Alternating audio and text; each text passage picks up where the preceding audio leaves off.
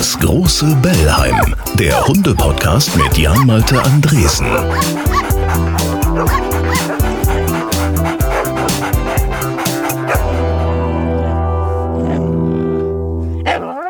So, Toffi spitzt die Ohren, ihr hoffentlich auch. Herzlich willkommen zu Folge 4 hier im großen Bellheim, dem Podcast über Hunde, dem, ich sag mal, Stückchen Hundekuchen für euren Feierabend unterwegs oder auf der Gassi-Runde, wo immer ihr das hört. Mein Name ist Jan Malte Andresen, ich bin Radio- und Fernsehmoderator, aber das tut hier nichts zur Sache.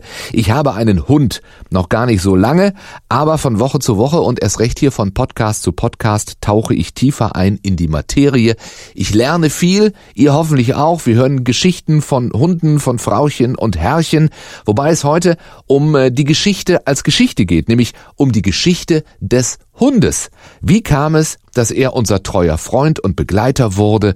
Ab wann und warum durfte er auf einmal auf Couch und Bett und war nicht mehr nur nützliches Arbeitstier? Wieso gibt's ja Dackel? Wie viel Wolf steckt noch im Chihuahua? Über all das werden wir reden mit einem Mann, der sagt, es schaut fast so aus, als wären wir an ein Zusammenleben mit Hunden angepasst. Der wohl renommierteste Wolfs- und Hundeforscher in unseren Breiten gleich hier im Interview. Außerdem heute Antwort Antworten auf eure Fragen vom TV-Hundetrainer Mark. Und weil es irgendwie ja auch eine Podcast-Show ist, zum Schluss wieder Songs über Hunde. Es geht gleich los nach dieser wichtigen Verbraucherinformation.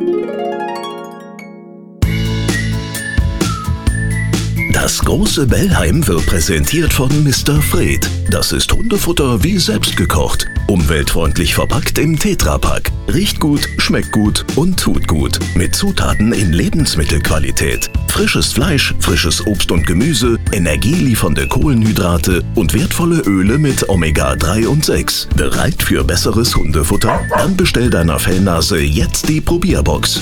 Ganz einfach online auf mrfred.de. So, und jetzt sagen wir doch mal, wie es ist. Der Hund ist aus unserem Leben nicht wegzudenken. Überall auf der Welt unterstützt er uns und lebt in unserer Gesellschaft. Wie kein anderes Tier hat er unsere Zuneigung gewonnen. Aber was wissen wir wirklich über ihn und seine Fähigkeiten? Je mehr sich Wissenschaftler mit dem Hund beschäftigen, desto erstaunlichere Fakten bringt die Forschung zutage. Ja, und genau darüber wollen wir reden heute. Das, was ihr da eben gehört habt, das war der Beginn einer wirklich wunderbaren Terra X-Doku über Hunde. Ich habe die gesehen und äh, da ist er aufgetreten und ich wusste, von ihm möchte ich mehr wissen. Ein Wissenschaftler, der sich wie kaum ein anderer mit der Entwicklung von Wolf und Hund befasst hat, sein ganzes Leben lang schon. Professor Dr. Kurt, ich hoffe, ich spreche das richtig aus, Kottreschall, das ist richtig, ja. Gott sei Einfach. Dank, Gott sei Dank, ja. ja. Das ist, es klingt ja schon sehr österreichisch und wenn wir Sie jetzt länger sprechen hören, werden wir auch hören, Sie sind Österreicher durch und durch. Mhm. Österreichischer Wissenschaftler des Jahres 2010, goldenes Verdienstzeichen des Landes Oberösterreich 2018 und so vieles mehr. Ich sag jetzt einfach mal auch Wolfsforscher. Ist das richtig? Ist richtig, obwohl natürlich äh, es geht in der biologischen Forschung immer um Prinzipien und weniger um die Tiere. Aber dass man natürlich gerne mit Wölfen und anderen äh, interessanten Tieren arbeitet, ist schon klar. Sie haben sich Ihr Leben lang mit Menschen und Tieren, mit deren Verhalten zueinander beschäftigt. Ich habe gelesen, Ihre Frau fragt gerne mal, wofür Sie jetzt gerade Experte sind, weil es so vieles gibt, äh, wofür Sie Experte sind. Aber wenn wir jetzt ein halbes Stündchen über Hunde und Wölfe reden, ist das für Sie in Ordnung? Ja, ja, natürlich. Ja. Okay. Es gibt eine schöne Sache und so fangen wir jeden dieser Podcasts an. Es gibt ähm, äh, Hunde-Freunde-Bücher, wo Hundehalter mhm. so quasi was eintragen müssen. Das mhm. würde ich, wenn Sie nichts gegen haben, auch gerne mal mit Ihnen machen. Äh, erste okay. Frage wäre, wir füllen das hier aus, Alter in Menschenjahren. Äh, mein Alter, ja. Äh, ich glaube 67. wo steht Ihre Hundehütte? Äh, ich, wir haben keine Hundehütte, unsere Hunde schlafen im Haus. In Scharnstein in Oberösterreich. Ach so, Entschuldigung. Nee, das macht ja wieso gar ja, nichts. Ich, ich, ergänze das ein, nur. muss erst ein bisschen äh, geistig regsamer werden. nee, ich habe das ja ergänzt. Ja, ja, Alles gut. Ja, also, die, die steht in Scharnstein, ja. In Scharnstein in Oberösterreich. Wie in groß ist Ihr Rudel? Ach Gott, äh, im Wesentlichen sind es nur mehr meine Frau und ich, äh, aber sozusagen die, äh, die Nachkommen haben sich ja bereits abgespalten und eigene Rudel gebildet, nämlich zwei, also eine, ein Sohn und eine Tochter. Äh, und auch die Hunde tun das gelegentlich, wenn sie sich vermehren. Äh, und über die Welpen bekommt man dann wieder sozusagen Familienanschluss an zunächst wildfremde Leute und das ist ja auch schön. Ihr Lieblingshund? Ach, das ist meistens äh, die, äh, die gerade en vogue ist und das ist mo im Moment meine alte, die, die Polita. Ne? Die ist 14, hat alle unsere Wölfe und Hunde mit aufgezogen und hat ein unerschütterliches äh, Selbstvertrauen und eine unerschütterliche Ruhe. Das ist ein Partner, wie man sie sich wünscht. Ja, wenn sie ein äh, unerschütterliche, unerschütterliches Selbstvertrauen hat, wäre die nächste Frage, diese Macke bekomme ich bei meinem Hund nicht weg. Ja, das Selbstvertrauen. Oder, oder was meinen Sie? Ja, ich weiß ja, ist das eine Macke? Äh, Selbstvertrauen ist zunächst keine Marke, sondern Eben. ein Zeichen für optimale Entwicklung. Also sklavische Unterwerfung und mangelndes Selbstwertgefühl ist bei Hunden und Menschen ein gutes Zeichen dafür, dass in der Frühentwicklung etwas schiefgegangen ist. Also äh, solange man nicht übertreibt wie der Donald Trump mit dem Selbst Selbstwertgefühl, ist das schon ganz in Ordnung. Dann ist also bei der Bolita alles gut gelaufen. Äh, das kommt mir gar nicht in den Napf, wäre die nächste Frage. Puh, da fällt mir eigentlich nichts dazu ein. Äh, wir, wir sind im Wesentlichen alles Esser mit, mit relativ geringem Fleischanteil. Das gilt natürlich nicht für die Hunde. Und weil man immer sagt, Hund und Herrche nähern sich an, was haben Sie gemeinsam? Äh, was wir auch, wo wir auch Daten dafür haben, ist, dass äh, Hund und Herren oder Hund und Frauchen äh, einander wesensmäßig äh, ähnlicher werden, weil sich Hunde unglaublich gut äh, auf das soziale Umfeld äh, des Menschen einstellen können und das auch tun, fast wesentlich besser als andere Menschen. Ja. Wenn man das Aussehen meint, ist das äh, ein bisschen ein Missverständnis, weil dafür gibt es keine Evidenz und Gelegentlich findet man ein Hund-Menschen-Paar, wo man sagt, die schauen aber ähnlich aus. Aber wenn man bewusst schaut, dann findet man viel mehr, wo man keine Ähnlichkeiten sieht. Also es sind diese Zufallsfunde, die einen dann quasi ja, bestätigt ja. oder wo man sich bestätigt fühlt. Die menschliche Wahrnehmung sagt, das war's nicht. Ja. ja, aber damit sind wir doch schon voll im Thema. Also was haben Hund und Mensch miteinander gemeinsam? Was haben auch Wolf und Hund miteinander gemein? Sie haben äh, ein weltweit wirklich einzigartiges Zentrum geleitet, das Wolf Science Center. Da ging es um diese gemeinsame Gemeinsamkeiten oder geht es mhm. zwischen Wolf, Hund und Mensch? Erstmal, welche dieser drei Spezies fasziniert Sie am meisten? Ähm, das ist schwer zu sagen. Ähm, natürlich schon immer wieder Mensch, weil die Komplexität des Soziallebens und auch unsere Gefühle äh, wird durch andere Tiere äh, nicht ganz erreicht. An, einerseits, andererseits fasziniert mich die, äh, dieser Dreiklang eigentlich am meisten, denn es ist eigentlich schon, äh, man könnte schon, es könnte einem schon kalt über den Buckel laufen, wenn man sich vorstellt, dass jetzt Menschen äh, mit Wölfen, die wir jetzt Hunde nennen, seit 35.000 Jahren mindestens zusammen sind. Das heißt, es gibt kein anderes Kumpantier, das uns so konstant und so lange begleitet hat. Das ist eine uralte Beziehung und das hat natürlich Spuren nicht nur bei den Hunden, sondern sicherlich auch bei den Menschen hinterlassen. Äh, Sie haben Dreiklang angesprochen. Sie bezeichnen das, glaube ich, als den Dreiklang aus Emotion, Kognition und Evolution. Äh, ja, das ist ein anderer Dreiklang. Ich okay. meinte zunächst den, äh, äh, diese Dreifaltigkeit. Okay, also Wolf und Mensch. Äh, Wolf und Mensch. Aber diesen Dreiklang, den Sie, den Sie angesprochen haben, den, der gilt natürlich ebenfalls. Ja.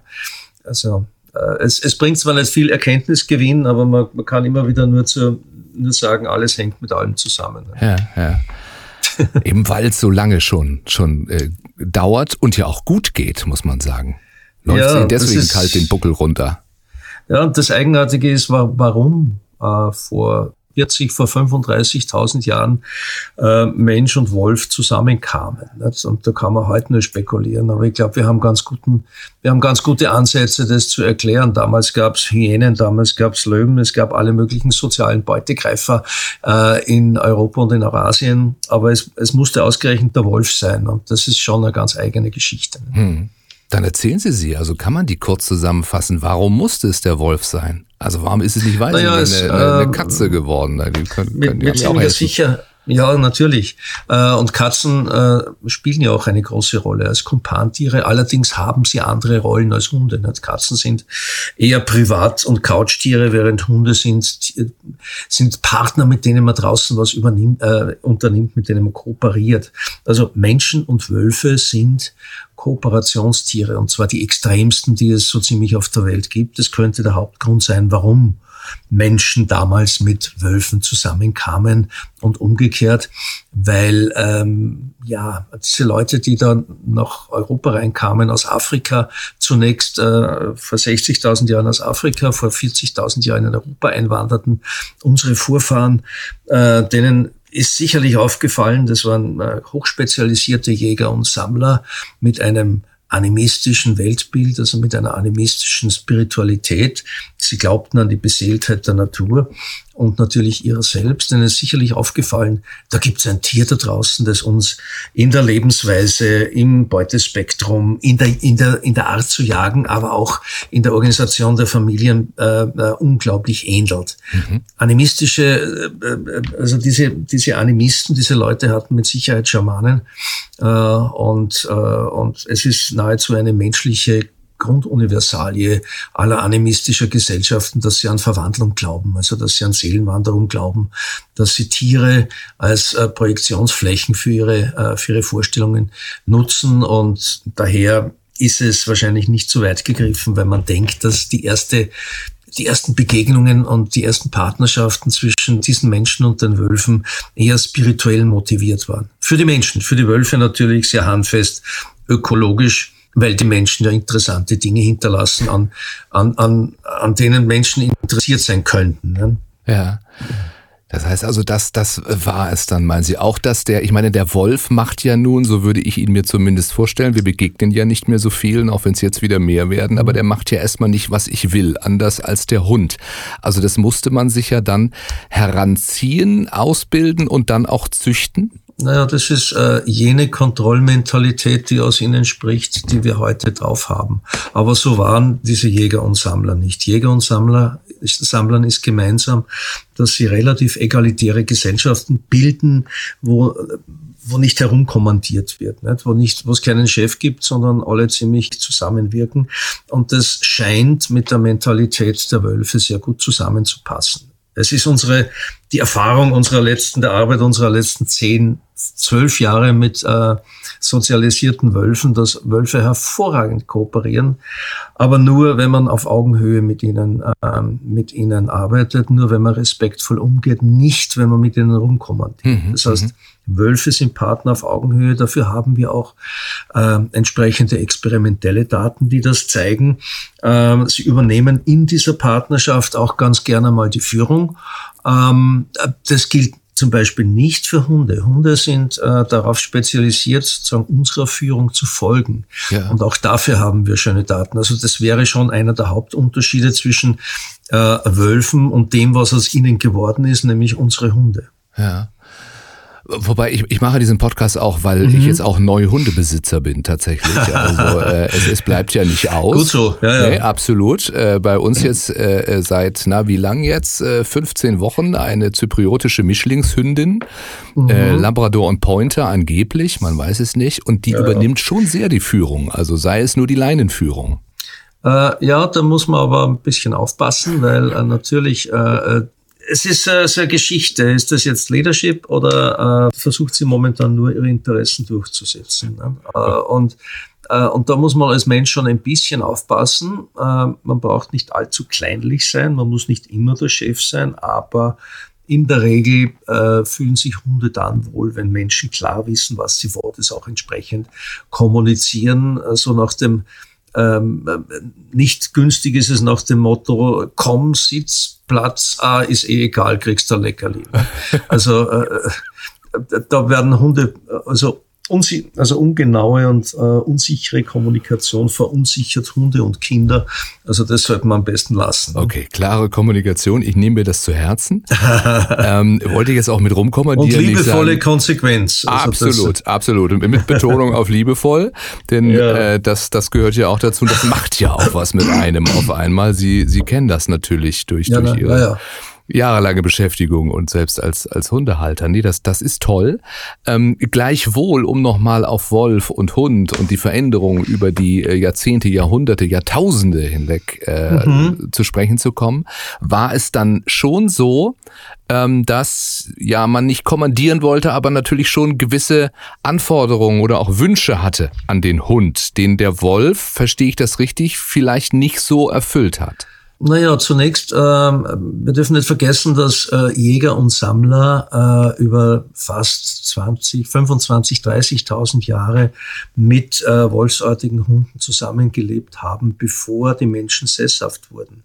Also die haben ewig lang äh, mit äh, zusammengelebt und da war das, was ich vorher angeführt habe, nämlich Spiritualität, vermutlich nicht die einzige, äh, nicht die, das einzige Band zwischen den beiden, sondern äh, diese Leute hatten natürlich handfeste äh, ökologische und Überlebensinteressen. Man, man darf nicht vergessen, dass vor 35.000 Jahren diese Menschen bereits in der Begleitung von Hunden und wahrscheinlich sozialisierten Wölfen begannen, Mammute zu jagen. Äh, und diese Jagdgemeinschaft scheint, äh, könnte ein springender Punkt gewesen sein. Vor die haben sich dann nach Osten ausgebreitet, diese Mammutjägerkultur und auf einem Kontinent, den wir heute Beringia nennen, der in der Zwischenzeit wieder im Meer versunken ist, äh, haben die dann bis 12, 15.000 Jahre vor unserer Zeit gewartet gemeinsam ähm, und haben dann von dort Nordamerika und, und, und überhaupt Mittel, Nord- und Mittelamerika besiedelt in zwei Einwanderungswellen. Das waren Menschen mit ihren Hunden und kaum waren sie dort, äh, ist dort innerhalb von wenigen 100, 1000 Jahren äh, sind dort die großen Mastodonten und andere große Säugetiere ausgestorben, also eigentlich von den einwandernden Menschen mit ihren Hunden ausgerottet worden. Aber wie gesagt, diese Jagdpartnerschaft, das war wahrscheinlich das Dominierende bei Jägern und Sammlern.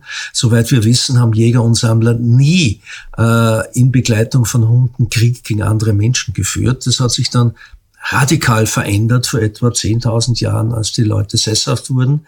Zunächst im Hochland von Anatolien äh, mit Ackerbau begannen. Da hat sich nicht nur die menschliche äh, soziale Organisation verändert. Also damals begann unser Problem mit mit äh, mit dem Patriarchat. Ne? Sobald ähm, Ressourcen monopolisieren kann, tun das Männer, um, um im weitesten Sinn weibliche Reproduktion zu kontrollieren. Äh, das ist immer noch einer der wichtigsten Beweggründe von Männern in unseren Gesellschaften, auch in der Wirtschaft darauf beruht auch dieses ständige Gerangel in unserer Gesellschaft zwischen äh, Einfluss der Männer und Einfluss der Frauen. Und die kreativsten und zukunftsorientiertesten Gesellschaften sind übrigens die, in denen beide Geschlechter äh, etwa gleich viel mitzureden haben, äh, nämlich liberale Demokratien. Aber das nur als Nebenbemerkung. Ja, aber in absolut, diesem, absolut wichtige in, und auch sehr spannende Nebenbemerkung in diesem Zustand des Sesshaftwerdens und äh, in dieser Hierarchisierung der Gesellschaft, man darf nicht vergessen, dass der Übergang vom äh, Jäger- und Sammler-Dasein aufs Ackerbauern-Dasein eigentlich das Elend in die Welt gebracht hat. Jäger und Sammler hatten nicht viele Nachkommen, die Leute waren groß, kräftig und haben äh, unter Umständen recht lange gelebt. Die, die, äh, die ersten Ackerbauern waren klein, schmächtig, ausgemergelt und sind früh gestorben, hatten aber viele Nachkommen. Und da musste es Leute geben, die die Arbeit organisierten äh, und die dann auch den Krieg gegen die Nachbarn organisierten. Und, äh, und, und, und da spielen die Hunde wieder eine ganz wichtige Rolle. Ne? Also erstens ist es kaum denkbar, dass diese Leute äh, Schafe und Rinder domestizieren hätten können ohne Assistenz der Hunde, denn damals gab es überall gut ausgebildete Wolfspopulationen. Zweitens ähm, waren mit einiger Sicherheit die ersten Heere der Menschheit äh, Mensch-Hunde-Heere. Das heißt, ab dem Sesshaftwerden hat man die Hunde ganz aktiv an der Kriegsführung beteiligt. Äh, die Antike gibt ja viele Beispiele dafür. Naja, und ähm, und zweitens und drittens mussten sich die Hunde dann entsprechend anpassen. Mhm. Die haben ähm, äh, diese Hierarchisierung mitgemacht und heute unterscheiden sich Wölfe äh, Hunde von den Wölfen hauptsächlich dadurch, dass sie viel mehr als Wölfe unsere Interessen respektieren und unsere An äh, Anweisungen. Mhm. Ja, auf einmal auch wenn Sie, wenn Sie äh, Schafsherden ansprechen, äh, ja etwas beschützen, was der Wolf eigentlich in unserem Verständnis äh, angreift. Ja, aber das kommt, das kommt ganz auf den sozialen Kontext drauf an. Ne?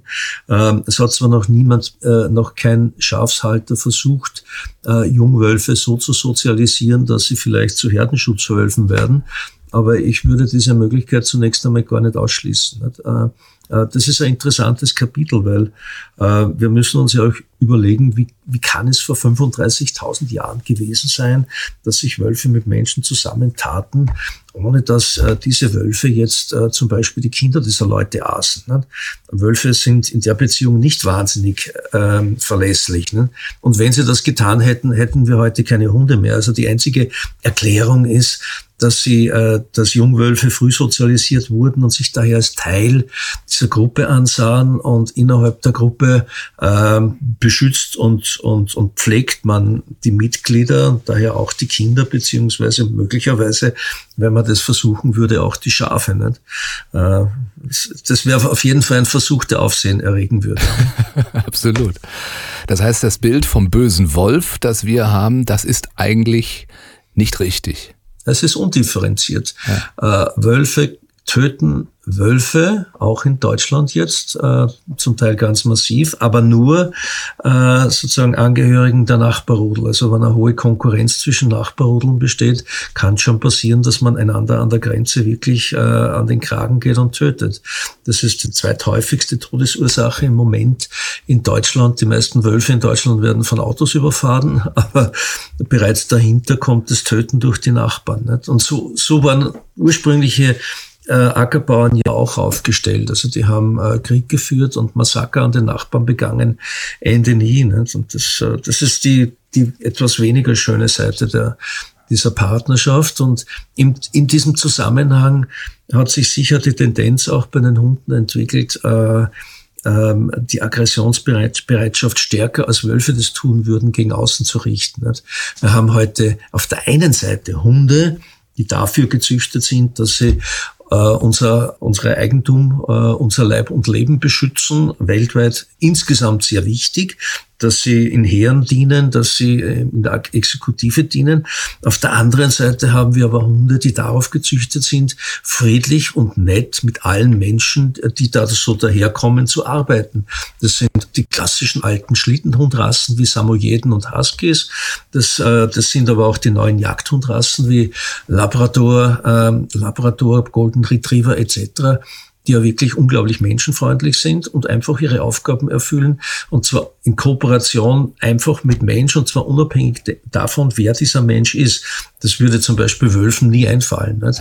Ja. Äh, und was so ein gestandener Wachhund ist, der, der lässt auch nicht jeden ins Haus. Nicht? Das ist total spannend, Ihnen, Ihnen zuzuhören und da alles zu sagen ist, was Sie da alles, was Sie da alles erzählen. Kann man also sagen, der Wolf und der Hund, also der, der Mensch hat den Hund tatsächlich erschaffen oder anders gesagt, würde es ohne den menschlichen Einfluss dann ja wahrscheinlich die Gattung Hund gar nicht geben? Na, ohne, ohne Mensch kein Hund. Äh, das war ein Domestikationsereignis, wobei wir aber nicht äh, davon ausgehen können, vor allem nicht bei den Jägern und Sammlern, dass das eine ganz bewusstes, äh, bewusste Domestikation war. Es war mehr oder weniger ein sich aneinander gewöhnen. Und wir, wir akzeptieren ja heute als Mainstream-Idee hinter allen Domestikationen, ganz egal, ob das Hund, Katze, Pferd, Rind, Schaf ist, dass der Primärmechanismus, also der erste, der basale Mechanismus, die Selektion auf Nettsein, auf Zahmheit ist. Ähm, äh, und aufgrund dieser Selektion kommt es zu einer Veränderung der äh, Stresshormon äh, des Stresshormonstoffwechsels sozusagen im, in den Elterntieren, aber auch bereits in den äh, heranwachsenden Föten. Und das führt wieder dazu, dass in den dass die Stammzellen in der Neuralleiste, das sind jene Stammzellen, die äh, sozusagen fast alle Merkmale des Körpers bilden, die Zähne, die Knochen, das Bindegewebe, die, äh, die, das Fell und, und seine Farbe etc., dass diese Stammzellen in, ihren, in ihrer Aktivität etwas verändert werden und, äh, und was wir bekommen, äh, sind dann äh, im Vergleich zur Wildform veränderte Tiere, die wir domestizierte Tiere nennen. Mhm. Also, und, und, und damit, mit diesen Tieren können wir gut arbeiten, die sind an uns angepasst, an uns gewöhnt. Äh, und das, was für, äh, was für das Rind gilt, versuchen Sie nicht Wildrinder zu halten, das ist keine gute Idee. äh, gilt natürlich in, in noch größeren Ausmaß für den Hund. Wir finden eine, ein Mosaik von kleinen Unterschieden zwischen Wölfen und Hunden, die aber insgesamt einen ziemlich bedeutenden Unterschied ausmacht. Also wenn jemand auf die romantische Idee kommt, mit einem zahmen Wolf leben zu wollen, ja, es ist, äh, es ist wahrscheinlich, es ist interessant, aber äh, da würde weder der Mensch noch der Wolf glücklich werden. Es gibt ja Leute, die das versuchen und meistens leben dann diese Wölfe oder diese Wolfshybriden nicht lange. Ich sage immer, wozu haben wir 35.000 Jahre lang Wölfe domestiziert und zu Hunden gemacht, wenn wir jetzt wieder von vorne beginnen wollen. Das, ja, ja. das, hat einfach keinen Sinn. Man würde hier am Rheinufer, ich bin hier in Köln, auch sehr komisch angeguckt mhm. werden, wenn ich mit dem Wolf auf einmal da lange Ja, es gibt Leine. erstaunlich viele. Nicht? Es gibt ja. auch welche, die, äh, die eingeführte Hunderassen haben, wo Wolf drin ist, neuer, neuer Wolf drin ist. Das sind zum Beispiel die tschechoslowakischen Wolfshunde oder die Salos. Sind das die, die äh, so groß wie ein Pony sind, oder? Nein, nein, das sind nee, nicht sehr das ist der irische Wolfshund, extrem oder? groß. Ja, genau. Ja, ah, okay. Mhm. Äh, nein, das sind äh, die, die wirklich ausschauen in der Größe und im Aussehen äh, wie schlanke Wölfe. Äh, und das kann gut gehen. Äh, es gibt aber auch äh, Individuen drunter, die sehr nervös sind, die sehr schwer zu führen sind. Also wenn jemand unbedingt mit einem Halbwolf leben will, kann er das schon tun, aber man muss sich bewusst sein, dass man viel Geduld, viel Erfahrung braucht und vor allem viel Zeit. Ja. Das ist ein, ein Job für die nächsten 14 Jahre, sieben Tage die Woche, 24 Stunden am Tag. Gut, muss ja nicht. Es gibt ja so viel andere Auswahl, weil sich ja, eben, eben in diesen letzten 35.000 Jahren so viel entwickelt hat. Sie haben gerade gesagt, wie da sich das entwickelt hat, aber es hat sich in so verschiedene Arten und Weisen, also in so viele verschiedene Rassen entwickelt, mhm. ähm, die ja wahrscheinlich auch immer was aussagen. Sie haben so ein paar genannt eben äh, über die ja, Bedürfnisse der Menschen dann entsprechend. Beim Schäferhund, da will mir das einleuchten, beim, beim Wolfshund auch, beim Bernhardiner vielleicht. Warum gibt es einen Chihuahua? Das ist natürlich die, äh, die Top-Frage. Ne? Ähm, aber es ist eine, eine sehr naheliegende Frage, weil äh, also prinzipiell muss man sagen, erstens, äh, alle Hunde, auch der Chihuahua, äh, teilen noch etwa 95 Prozent ihrer Gene mit Wolf. Also wenn man sich für Wolf interessiert, ist es okay, wenn man einen Hund hat und zwar ziemlich egal welchen. Die Frage äh, warum gibt's und zwar weltweit, äh, von der arabischen Halbinsel bis jenseits des Polarkreises, einen Wolfstyp. Ne? Die variieren ein bisschen in der Größe, aber Wolf ist Wolf. Warum gibt's aber diese unglaubliche Fülle von Hundetypen und Hunderassen? Ähm, ja, da komme ich wieder auf die Selektion auf Zahmheit äh, zurück. Durch diese Selektion sind zunächst einmal noch 30, 40 Generationen, besonders noch im werden, ähm, sind unterschiedlichste Eigenschaften bei diesen Hunden aufgetreten. Und dann hat man natürlich selektiv gezüchtet. Das haben schon die alten Griechen gemacht, die Hunde Narren waren. Nicht? Die hatten Hunde für die Jagd, äh, fürs Bett, kleine Schoßhunde. Die hatten aber auch große Molosser für den Krieg. Äh, und ja, und seit der Zeit ist das nicht abgerissen. Also äh, jede Gesellschaft hat die Hunde, züchtet sich jene Hunde, äh, die sie letztlich braucht äh, und ich sage immer, die sie verdient. Nicht? Im Moment erleben wir, ja, nach dem Krieg äh, war in Deutschland und in Österreich der deutsche Schäferhund äh, das dominierende, der dominierende Hund, äh, was natürlich auch dazu führte, dass man, dass, dass der Umgang mit Hunden nicht unbedingt sehr sicher war. Äh, wie soll ich sagen, der Art die Art des Umgangs mit den Hunden damals der trug dazu bei, nicht? Äh, ziemlich scharf, ziemlich militärisch, ziemlich kommandierend. und die Hunde haben das nach unten weitergegeben. In der Zwischenzeit haben wir eine Gesellschaft, die doch äh, auf humane Prinzipien viel mehr Wert legt äh, und wo auch der um Umgang mit Hunden partnerschaftlicher, humaner geworden ist. Und das, äh, den Effekt sehen wir. Erstens äh, ist der deutsche Schäferhund liegt jetzt bei zehn Prozent oder drunter äh, von, den, äh, von den Hunden, die überhaupt im Umlauf sind. Ist also in der Zahl sehr stark zurückgegangen. Und zweitens ähm, geht man, indem man mit den Hunden partnerschaftlich umgeht, was man nicht mit einem ähm, mit, mit schwacher Führung verwechseln darf, indem man partnerschaftlich umgeht, macht man sie auch zu sicheren Hunden. Also ein, ein Hund, der von seinem Halter äh, dem von seinem Halter viel Sicherheit und Unterstützung gegeben wird, äh, mit dem er viel tut, äh, viel arbeitet auch. Äh, das ist ein sicherer Hund. Der wird nicht von sich aus jetzt beginnen, Leute oder Kinder zu beißen. Also 90 Prozent äh, Wolf im Chihuahua nehme ich als Information auch mit. ja, ja, also das, äh, man, man glaubt es nicht, äh, ja. aber noch weniger, noch, noch unglaublicher ist, dass theoretisch zumindest Wolf und Chihuahua fruchtbar kreuzbar wären. Wie man das technisch macht, weiß ich nicht, aber es ginge zumindest. Ja. Mhm. Gut. Ja, ich werde ihn jetzt mit ganz anderen Augen sehen, wenn mir der nächste entgegenkommt hier am, am Rheinufer. Und vor, und vor allem, wenn Sie einen Chihuahua näher kennenlernen, merken Sie, da ist noch verdammt viel umgezogener Wolf drinnen. Ja. Also das sind so richtige Bell- und Beißbestien. Ja, äh, ohne, dass ich das jetzt, ohne dass ich das jetzt böse meine. Ne? das sind faszinierende ursprüngliche Hunde. Nicht allzu überzüchteten Chihuahuas, wenn man so eine, eine ursprüngliche Linie noch kriegt, sind das durchaus winzige, aber faszinierende, wirkliche Hunde.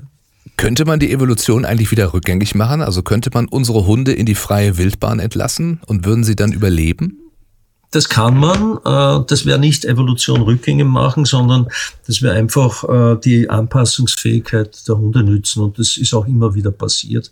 Äh, wir haben auf der Welt, also wenn man sich überlegt, dass auf der Welt im Moment 200.000 wildlebende Wölfe leben, aber eine Milliarde Hunde, dann sieht man, dass die Wölfe über den Trick, Menschen als Vektoren zu nutzen, schon äh, unglaublich erfolgreiche Säugetiere geworden sind. Nicht?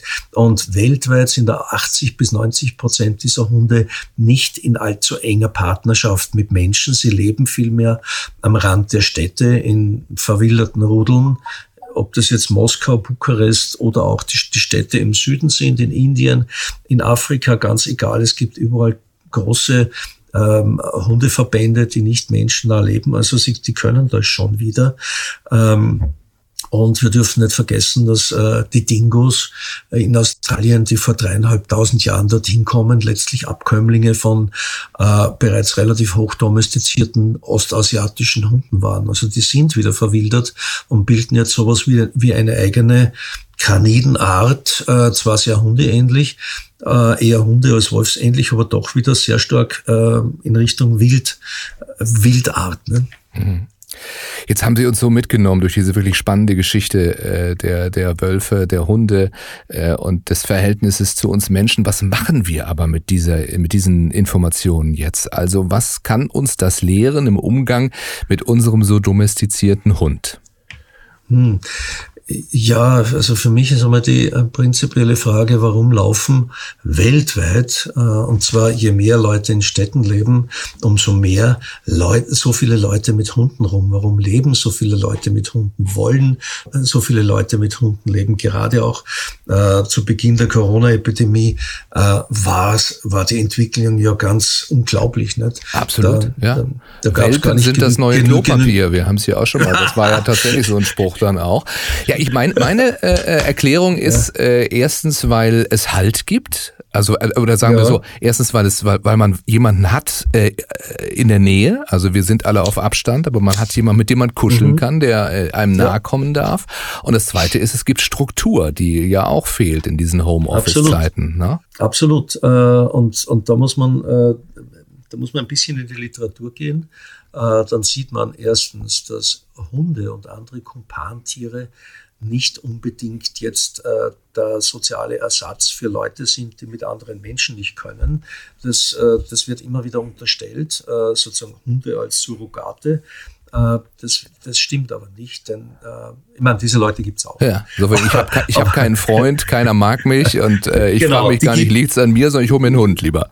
Die gibt's, nicht? Ja. Adolf Hitler war übrigens so einer, nicht?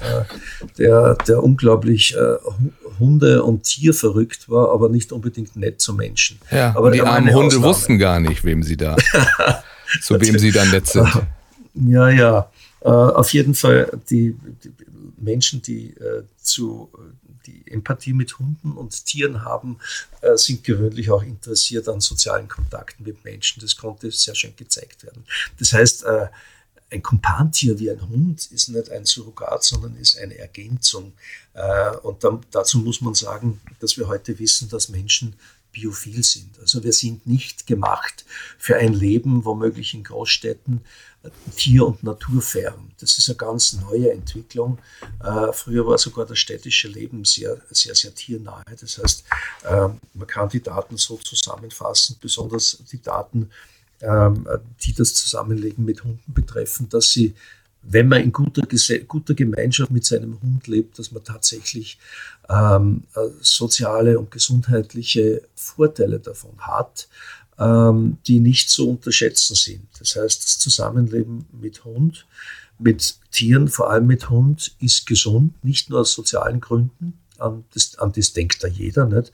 Hund als sozialer, so, als sozialer Unterstützer, Hund als soziales Schmiermittel. Man geht raus, äh, trifft andere Leute und kommt mit, wenn man einen Hund dabei hat, unglaublich leicht ins Gespräch. Das Ob man will oder nicht, es ist einfach genau. so. Genau. Ja. Äh, es ist auf jeden Fall ein soziales Schmiermittel und Hund äh, sozusagen da gibt es auch noch den Aschelputtel-Effekt.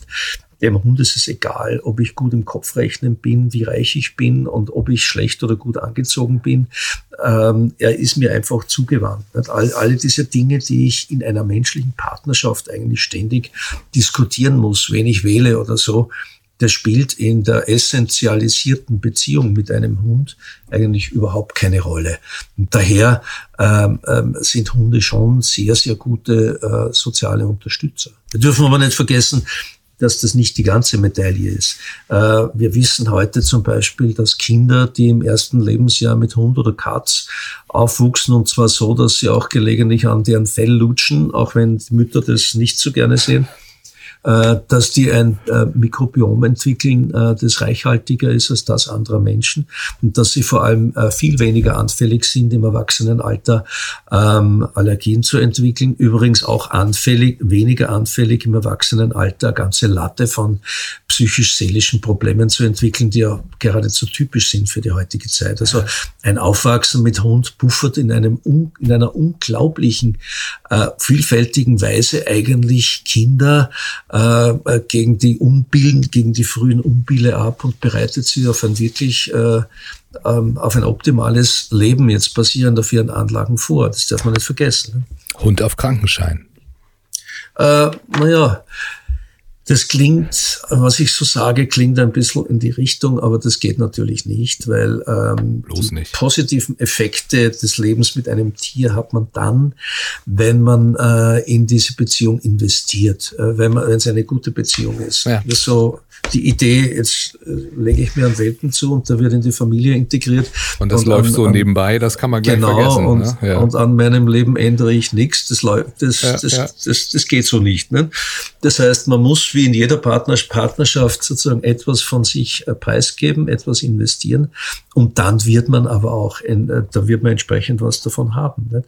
Sie haben schon angesprochen, allein ähm, sozusagen der, der sanfte Zwang, regelmäßig rauszugehen, sich regelmäßig zu bewegen, regel, ein zeitlich äh, und ja von den Begleitumständen regelmäßiges Leben zu führen, ist einer der wichtigsten Faktoren, ähm, äh, sozusagen gesund alt zu werden. Also das darf, darf man nicht vergessen. Also Hunde und andere Kumpane, aber Hunde sind die wichtigsten, weil wir uns schon so lange aneinander gewöhnt haben.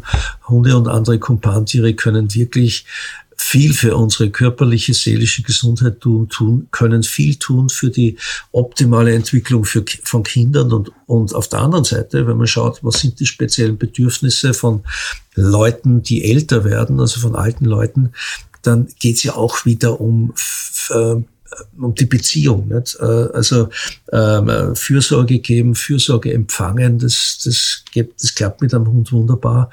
Ähm, Hunde und sozusagen ein Leben mit Hund ist einer der wichtigsten ähm, wichtigsten Komponenten gegen äh, die Entwicklung von Altersdepression. Äh, also Leute bleiben äh, länger äh, selbstständig zu Hause, wenn sie mit einem Hund leben. Ähm, also das sind lauter Effekte, die sind überhaupt nicht zu unterschätzen. Und das wird in unserer Gesellschaft immer noch nicht genügend ernst genommen und genügend äh, richtig gesehen, würde ich sagen. Herr Kottruschall, Ich danke Ihnen für diesen äh, wirklich, ich sage es nochmal, unglaublich spannenden äh, Exkurs in die in die Geschichte. Ich fühle mich sowas von bestätigt, dass wir jetzt auch hier mit unserer Toffee unterwegs sind. Ähm, warte darauf, dass ich noch gesünder durch die Welt gehe und hätte zum Ende noch, auch das machen wir immer in diesem Podcast, ähm, unseren kleinen Redewendungstest. Es gibt so oh. viele Redewendungen, die etwas mit Hunden zu tun haben. Mhm. Wir nennen es, ich möchte lösen, denn äh, lösen ist ja auch ein sehr wichtiger Begriff in der Hundewelt. Lösen. Die Frage der Woche. Äh, heute geht es um Hunde, die bellen, beißen nicht. Haben Sie eine Aha. Ahnung, ich gehe fest davon aus, Sie können sich das äh, äh, erschließen oder wissen es sogar, warum wir das sagen?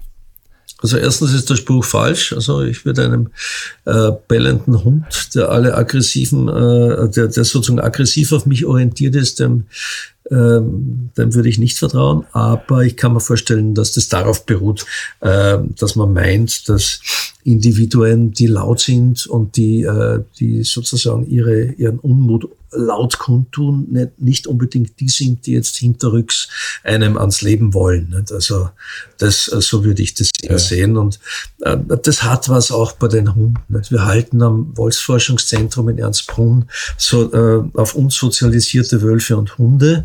Ähm, und da ist es mit den Wölfen relativ einfach, äh, weil die kooperativ und kommunikativ untereinander sind. Das sind die Hunde ein bisschen weniger. Und wir hatten vor, vor zehn Jahren wirklich einmal ein Problem, wo wir über Nacht äh, zwei junge Hunde verloren. Und wir, wir sehen seitdem, äh, was los ist und wie wir das verhindern können, auf jeden Fall bei Hunden. Wenn, wenn die laut miteinander streiten und von mir aus einander beißen, äh, dann ist es meistens nicht so schlimm. Wenn es aber völlig lautlos wird, wenn der Kampf von, vonstatten geht, ohne dass man was hört, dann ist Feuer am Dach. Also dann muss man einschreiten. Ne? Und damit haben Sie das doch perfekt und sogar noch erweitert mit äh, eigenem Erleben erklärt. Herr Kottreschal, haben Sie ganz herzlichen Dank. Ähm, mhm. Ich gebe Fötchen und bitte grüßen Sie Bolita. Ja, ich danke, äh, ich danke Ihnen herzlich. Ich rede immer gern über Hunde und Menschen. Machen Sie was Schönes draus. Ja, haben wir hiermit erledigt. Und äh, ich habe die Terra X-Doku am Anfang ja kurz erwähnt. Der erste Freund des Menschen heißt die. Professor Dr. Kurt Kottreschall kommt darin zu Wort. Auch noch andere Wissenschaftler, Experten und es gibt wirklich atemberaubende Bilder. Äh, könnt ihr sehen in der ZDF Mediathek und den Link dazu, den packe ich mal in die Show Notes zu dieser Folge auf unserer Website bellheim.online. Da erreicht ihr uns. Und wenn ihr da unterwegs seid, dann klickt gerne auch oben rechts auf Post in den Podcast. Schreibt mir, was immer ihr auf dem Herzen habt und gerne auch wenn ihr Fragen habt, die ihr schon immer mal einem stellen wolltet, der sich auskennt mit Hunden, mit Hundeerziehung und vor allen Dingen auch mit Herrchen-Frauchen-Erziehung. Äh, TV-Hundetrainer Mark Lindhorst, kennt ihr von Vox, von RTL. Da ist er, wie sagen wir immer, unser Bellheim Dr. Sommer. Hallo Marc. Ja, guten Morgen vom Dr. Sommer der Hunde. Ich weiß gar nicht, ist der Begriff eigentlich geschützt? Nicht, dass es hat sich doch niemand beschwert. Ich, ich meine, es liest doch keiner mehr diese Zeitschrift, oder? Der Namen will ich nennen wollen. Das ist, früher hatten wir sie alle. Ich, genau, ja, Applaus oder so hieß die, ne? Ja, wir können dich ja auch Dr. Herbst nennen sonst, wenn, wenn du dich dann sicherer fühlst. Na, ich bin da völlig äh, entspannt. Also, aber Dr. Herbst wäre auch schön. Ja, obwohl jetzt sind wir eher Dr. Winter. Wir machen das einfach saisonal und im Sommer müssen wir, machen wir Sommerpause. Dann haben wir überhaupt kein Problem mehr. Sehr, sehr gut. Ist das mit der Pause auch schon mal geklärt? Wie geht's dir? Alles Super. schön bei dir? Ja, ähm, ich weiß ja nicht, wie es bei euch ist im Rheinland. Also hier liegt ja Schnee und fürs Wochenende soll nochmal 40 bis 60 Zentimeter Neuschnee dazukommen. Und das heißt für Kleinsthundehalter aufpassen, dass die Hunde nicht im Schnee verschwinden. Da muss man aufpassen tatsächlich, oder? Ja, das ist jetzt wirklich Spaß beiseite. Also so ein Dackel, wenn der dann da so, ich sag mal, übers Feld geht und da kommt ein Graben mit einer Schneedecke und der weiß das nicht, schwupp ist er weg. Ja, also bitte auch nur mit Leine ausführen, damit man ihn sonst sofort äh, wiederfindet. Am anderen Ende der Leine ist der Dackel. Ja, man macht Scherze darüber, aber das ist ja wirklich, muss man ja aufpassen. Ja, wie gesagt, das könnte passieren. Ich meine, beim Dackel nicht ganz schlimm, ist ja ein Bautenhund, also wenn der unter der Erde verschwindet oder unter Schnee, wird er sich wahrscheinlich da wohlfühlen. Ja. Also der buddelt sich dann was und kommt dann irgendwo an einer ganz anderen Ecke wieder raus.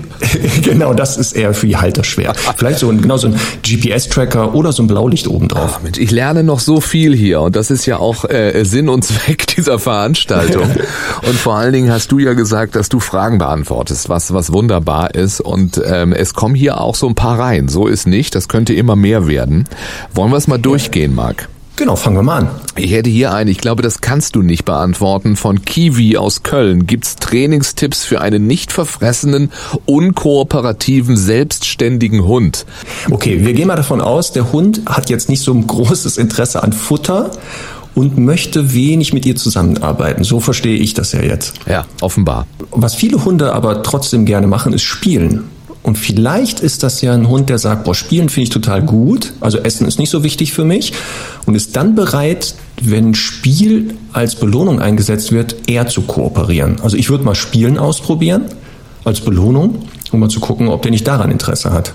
Gibt es eigentlich so Standardspiele? Also gibt es Spiele, wo man sagt, so das, das funktioniert immer? Ähm, muss nicht. Also Spiel, nicht alle Hunde sind jetzt äh, begeisterte Spieler, aber man kann das mal ausprobieren. Dazu hätte ich gleich eine Frage. Ich habe ja als äh, Laie gerne ein Stöckchen geworfen. Ich habe das auch gepostet als kleines Video, äh, wie der stolze Hundebesitzer also den Stock wirft und der noch stolzere Hund ihn fast auch wieder zu mir zurückbringt. Und ich möchte sagen, ich habe fast einen Shitstorm geerntet, äh, sinngemäß mit der Aussage, das ist total gefährlich für den Hund. Bitte nimm keine Stöckchen. Ist das wirklich so? Ja, also äh, da muss ich auch nochmal darauf hinweisen, wenn ähm, Stöcker eingesetzt werden, ganz großes Verletzungsrisiko für den Hund. Du kannst gerne mal euren Tierarzt oder Tierärztin befragen, wie viele Stöcker die aus den Hunden rausholen, die sich damit fehlen oder verletzen. Deswegen auch mein Appell, keine Stöcker dazu benutzen, ähm, sondern eher Sachen, die auch Hunde geeignet sind. Im Handel gibt es lange Gegenstände aus hartem Gummi oder sowas, ähm, die kann man besser schmeißen. Also bitte keine Stöcker nehmen. Okay, gut, dann mache ich das auch nicht mehr versprochen. Daniela meldet sich, wie bringt man seinen Hund dazu, an Straßeneinmündungen zu stoppen und nicht weiterzugehen? Halt wäre ja äh. vielleicht äh, das Kommando, aber das muss erstmal funktionieren. Genau, das Signal Halt zu etablieren oder sogar dem Hund beizubringen, dass ich nichts mehr sagen muss, sondern die Bordsteinkante das Signal Halt bedeutet. Und was sie dazu braucht, ist eine Sackgasse, also wo kaum Verkehr ist. Und dann geht sie ans Ende der Sackgasse auf den Bürgersteig und entweder mit oder ohne Leine nähert sich mit ihrem Hund der Straße und immer so einen halben Meter vor dem Bordstein sagt sie das Wort zum Beispiel Halt oder Stopp und bleibt selber stehen. Und wenn der Hund dann automatisch auch stehen bleibt, weil sie stehen bleibt, belohnt sie ihn sofort wartet kurz, sagt ein neues Wort rüber, geht auf die andere Straßenseite, dreht um und wiederholt das. Nähert sich wieder dem Bordstein, einen halben Meter davor sagt sie Stopp. Im Idealfall bleibt der Hund auch dann stehen, weil er merkt, Hö, was ist denn hier los? Und sofort wird belohnt. Und das muss sie mehrere Male machen. Und dann lernt der Hund zwei Sachen. Ein Wort Stopp, bleib stehen. Und wenn sie Glück hat, lernt er, an jeder Bordsteinkante bleibst du automatisch stehen. Also die, die Transferleistung auch nochmal, dass es nicht nur das Wort Stopp ist, weil das würde ja im Bestfall überall funktionieren, ob da eine Bordsteinkante ist oder nicht, und, sondern dass er auch noch merkt, äh, pass mal auf, da geht's jetzt quasi eine Stufe bergab, das ist, äh, ihr, ihr Menschen nennt das Bordsteinkante, da muss ich automatisch stehen. Das würde ich immer gucken, dass im Idealfall die Hunde das wirklich verstehen, weil das ja Leben retten kann. Also der Hund ist frei, läuft irgendwie los und äh, erkennt diese Kante und sagt, Moment mal, stehen bleiben ist doch hier gewollt, ähm, so dass ich dann wenn ich mal Stopp vergessen habe, zu sagen, der Hund auch stoppt. Ähm, am besten immer auch äh, dem Hund beibringen, was, wenn Stopp kommt, dass auch wenn da sich etwas anderes bewegt, auch dann heißt Stopp stehen bleiben. Mhm, okay. Es kann jetzt aber nicht dazu führen, dass, weiß ich nicht, Toffi, wenn sie das irgendwann mal lernt, erstmal würde ich mich äh, tagelang in der Sackgasse sehen, bis sie das überhaupt begreift. Ähm, äh, aber dass sie, weiß ich nicht, auch bei der ersten Treppenstufe zu Hause dann irgendwann denkt, oh, das ist eine Bordsteinkante und nicht mehr runterkommt. Genau, und das ist, kann passieren, dass sie jetzt sagt, alles, was so ähnlich ist, weil die Bordsteinkante sieht aus wie eine Stufe, löst erstmal vielleicht auch Stopp aus. Und das, was du dann machst, ist halt, wenn sie jetzt bei der Stufe stehen bleibt, würde ich auch belohnen, dass sie vielleicht nicht selbstständig runtergeht Oder zu sagen, nee, pass mal auf, bei Stufen gilt das nicht. Das gilt wirklich nur draußen bei Bordsteinkanten. Und Hunde können diese Leistung erbringen, zu sagen, ah, okay, Bordsteinkante ist was anderes als Stufen anscheinend. Ja, okay. Aber wenn ich dann rüber sagen würde, geht sie zum Nachbarn. Das ist ja auch blöd. Sie soll dann runter. Ja, oh, na gut, du musst dir ein anderes Wort überlegen. Das würde ich schaffen. Rote Ampel könnten die aber nicht erkennen. Also es ist schon das, was quasi vor ihnen ist, nämlich diese Kante. Kann ich sagen, guck mal da oben, Ampel ist rot. Doch, doch, Hunde, Ja? also die sogenannten blinden Führhunde, die sind ja auch so ausgebildet worden, dass sie auch Ampelschaltung erkennen und den Blinden halt nicht über eine rote Straße, also eine rote Ampel gehen lassen. Die sehen das aber nicht anhand der Farbe, weil eine Rot-Grün-Schwäche bei Hunden vorhanden ist, sondern an der äh, Position des Lichts. Das heißt, wenn bei der Fußgängerampel oben was leuchtet, haben die gelernt stehen bleiben und wenn unten das Licht angeht, dürft ihr anscheinend laufen.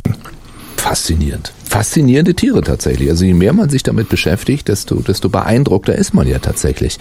Ähm, IFPH, wer immer das auch ist, so ist der Instagram-Name, hat noch diese Frage hier gepostet. Darf Spielzeug quietschen? Als Halter würde ich sagen, bitte auf gar keinen Fall, aber da geht's mehr um mich. Genau, wir müssen das unterscheiden. Also aus, aus Menschensicht, äh, ich würde auch kein Quietschshop, äh, Quietsch, äh, Tiershop-Spielzeug bevorzugen, was Geräusche macht, weil mich das unheimlich stressen würde irgendwann. Ähm, wenn wir die Hunde befragen, die finden das natürlich super, dieses Quietschen, weil das so ähnlich klingt wie ein kleines Beutetier, also so Mäuse oder so kleine Nager. Und die sind natürlich total motiviert, damit zu spielen. Die Gefahr ist natürlich nur, dass ich den Hund vielleicht auf die falsche Fährte damit bringe und ihn sensibel mache für diese Beutegeräusche. Deswegen empfehle ich bei Hunden, die sehr, sehr jagdlich motiviert sind, also die eh schon hinter allem herrennen, eher kein Quietschspielzeug. Ähm, bei Hunden, die jetzt nicht ein Thema mit Jagen haben, unkontrollierten, kann man das gerne mal einsetzen. Aber wie gesagt, man muss das selber auch für, möchte, also wollen, dieses Geräusch. Marc, mehr habe ich nicht für heute. Also wie gesagt, viel gelernt. Der Doktor Herbst, Winter, Sommer, Frühling hier im großen Bellheim, der ja auch einen wirklich wunderbaren äh, eigenen Podcast hat. Äh, wer das also alles nochmal vertiefen möchte, so ganz gewisse Themen, der kann sich gerade was anhören bei dir und Conny heißt sie, ne, deine Kollegin. Genau, Conny und ich ähm, haben in so einer jetzigen Folge vom Podcast Hundestunde das Thema Haltung mehrerer Hunde besprochen, weil in zwei Jahren, wenn da mit Toffi alles rund läuft, wird auch ein zweiter Hund garantiert bei euch einziehen. Deine Frau wird dich so lange bearbeiten. Also wir haben es ja schon hingekriegt von ich will gar keinen Hund, ein Hund. Also bald gehörst du auch zum Team Mehrunterhaltung. Ähm, und das besprechen wir gerade in der aktuellen Folge. Die kannst du dir ja schon mal anhören. Ja, ich würde meiner Frau äh, einfach nochmal eine andere Folge zum Hören geben und irgendwie dafür sorgen, dass sie die nicht hört. Aber vielleicht kommt es genau so, wie du sagst. Ja, auf jeden Ja, Fall. kann passieren. Marc, ich wünsche dir ein tolles, hoffentlich nicht so verschneites äh, Wochenende. Wenn das hier läuft, dann habt ihr schon 60 Zentimeter Schnee. Wir hier im Rheinland äh, hoffen vor allen Dingen, dass der Rhein nicht übers Ufer tritt. Ähm, und das ist ja auch, auch ein Problem für Hunde, weil ja einfach jetzt in Toffis Fall der Gassi-Weg weg ist. Sie ist total empört. Wir haben, es wurde eine Hochwasserschutzmauer mitten auf ihren Gassi-Weg und zwar zwischen Pipi und Kackerort äh, gestellt. Das hat sie sehr verwirrt. Aber sie hat sich einen neuen ausgesucht, nämlich direkt vom Drogeriemarkt bei uns im Ort. So gesehen kann sie sich tatsächlich sehr schnell auf neue Gegebenheiten einstellen. Und auch das zeigt, wie klug diese Tiere sind. Marc, vielen, vielen Dank. Dafür nicht. Bis demnächst. Tschüss. Unbedingt und eure Fragen an Marc stellt ihr auf bellheim.online oder schickt uns eine Nachricht über Instagram. Da heißen wir einfach das große Bellheim zusammengeschrieben. Das große Bellheim. Und wenn ich sage wir, dann sind das Toffi natürlich, der Hund, ich und äh, Toffis und mein Frauchen, Jenny. Ich habe genau gehört, was du gesagt hast. Du willst doch keinen zweiten Hund, oder? Ach. Komm, das ist so viel Arbeit mit dem einen. Ja, aber vielleicht in zwei Jahren. Guck mal, Vielleicht- jetzt sitzen wir hier, Mhm. jetzt kommst du hier ans Mikrofon und wer sitzt zwischen unseren Beinen? Sie lässt uns nie, auch nur ein Minütchen alleine. Wie wäre das erst mit zwei Hunden? Da würde sie uns alleine lassen, weil sie dann abgelenkt wäre. Da würde sie jetzt da draußen spielen und tollen und dem neuen Hund beibringen, was er darf und was er nicht darf. Aber dafür müsste sie es ja erstmal selber können, alles, was sie darf. Die kann doch alles. Ja, also vieles schon, aber vieles eben auch nicht. Nee, Mathe kann sie noch nicht. aber sie kann schon sehr viel. Nee, ach, so ein zweiter Hund? Glaubst du wirklich, dass das so ist, dass man diesen Wunsch entwickelt? Du hast ihn jetzt schon. Marc hat gesagt, nach zwei Jahren erst. Also vom Herzen her würde ich, würde ich sagen, ging noch ein zweiter Hund. Aber pragmatisch gesehen würde ich, dafür muss ich ja zu oft alleine und zwei Hunde an der Leine. Nö. und dann fahren wir auch gerne mal weg. Das kostet Doppeltuter. und, nee, und unsere Tochter hat versprochen, sie passt auf. aber, aber weiß nichts von zwei Hunden. Das würde sie vielleicht überfordern. Das könnte sein. Ja, Ich glaube, es würde uns überfordern und wir müssen uns tatsächlich erstmal auf diesen Hund einstellen. da müsste ich jeden Abend ein Kilo Fleisch kochen. Guck mal, und da ist sie wieder, Toffi. Wir sitzen hier nur so ein bisschen, jetzt kommt sie dazwischen wirklich, geht hier hoch, lässt einen nicht ein Minute, nicht mal was in ein Mikrofon dürfen wir sprechen. Toffi, es ist doch gut. Ja, komm her. Das war Toffi. Das nur mal so als Beweis. Okay, also einer für den Anfang können wir uns einigen drauf, oder? aufgekratzt. Ist ganz aufgekratzt. Geh du mal mit Toffi weg, ich mache noch ein bisschen was auf Toffis Playlist, oder? Ein paar Hundesongs. Kennst du Rufus Thomas? Nee, kenn ich nicht. Radiomoderator, Talentscout und äh, Sänger auch. 50er, 60er Jahre. Ja, und äh, Hunde haben es ihm sehr angetan. Ja, geh du mal.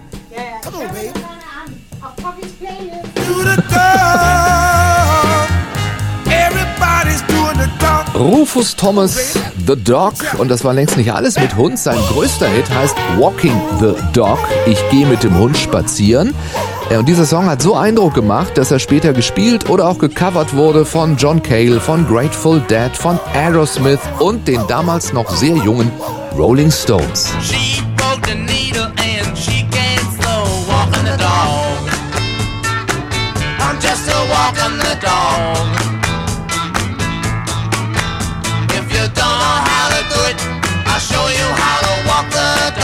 Kommt auf Toffis Playlist, die findet ihr bei Spotify. Ja, einfach Toffis Playlist eingeben. Da gibt's dann alle Songs, die wir bisher schon gesammelt haben und alle, die noch kommen. Das war's für heute. In zwei Wochen gibt's die nächste Folge. Aber eine habe ich noch. Wir sind ja noch so drin in diesem äh, Österreich-Slang nach dem Talk mit äh, Professor Dr. Kottreschall vorhin. Deswegen jetzt zum Schluss noch ein singender Österreicher, der Peter, der Alexander und sein Dackel.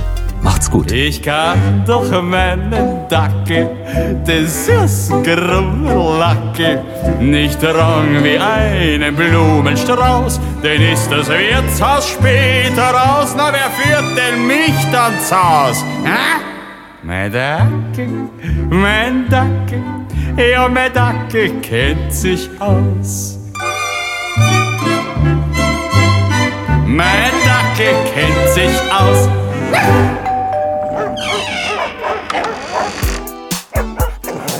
Das war das große Bellheim, der Hunde-Podcast mit Jan-Malte Andresen.